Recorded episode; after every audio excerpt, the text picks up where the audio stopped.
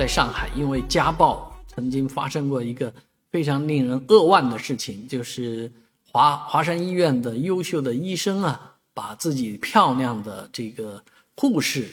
老婆给弄死了。呃，这件事情至今还没有一个特别明确的呃完完结啊案子啊，但是又发生一起案子，上海四金啊这边有一个松江这边啊有一个一对夫妇吧，他们闹矛盾，而这个丈夫呢呃和这个女的处于分居的状态，他们还有一个孩子啊，在某前几天啊这个丈夫来闹事啊，然后。呃，在被激怒的情况下呢，砸了这个门，说这个门是玻璃门，我也不知道这是什么一个家庭啊，啊，玻璃门，那应该房子还挺好的，啊，砸砸破门以后进去，呃，将这个女事主呢，哎，这个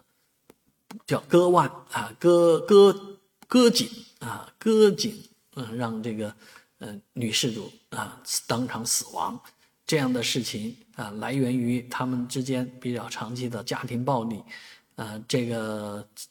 女女方的父亲啊说：“我不要经济赔偿，我只要他死。”啊，这样的一个家庭悲剧，确实是呃反映了、折射了在上海打拼的呃小家庭、小夫妻的这个各方面的生活压力啊，在当下经济不好的时候。啊，家庭里面有这样那样的矛盾，非常正常自然，但是不要走到这一步啊！拒绝家庭暴力，不要动不动就弄死一个人啊！我们希望所有的人在应对这件事情的时候呢，冷静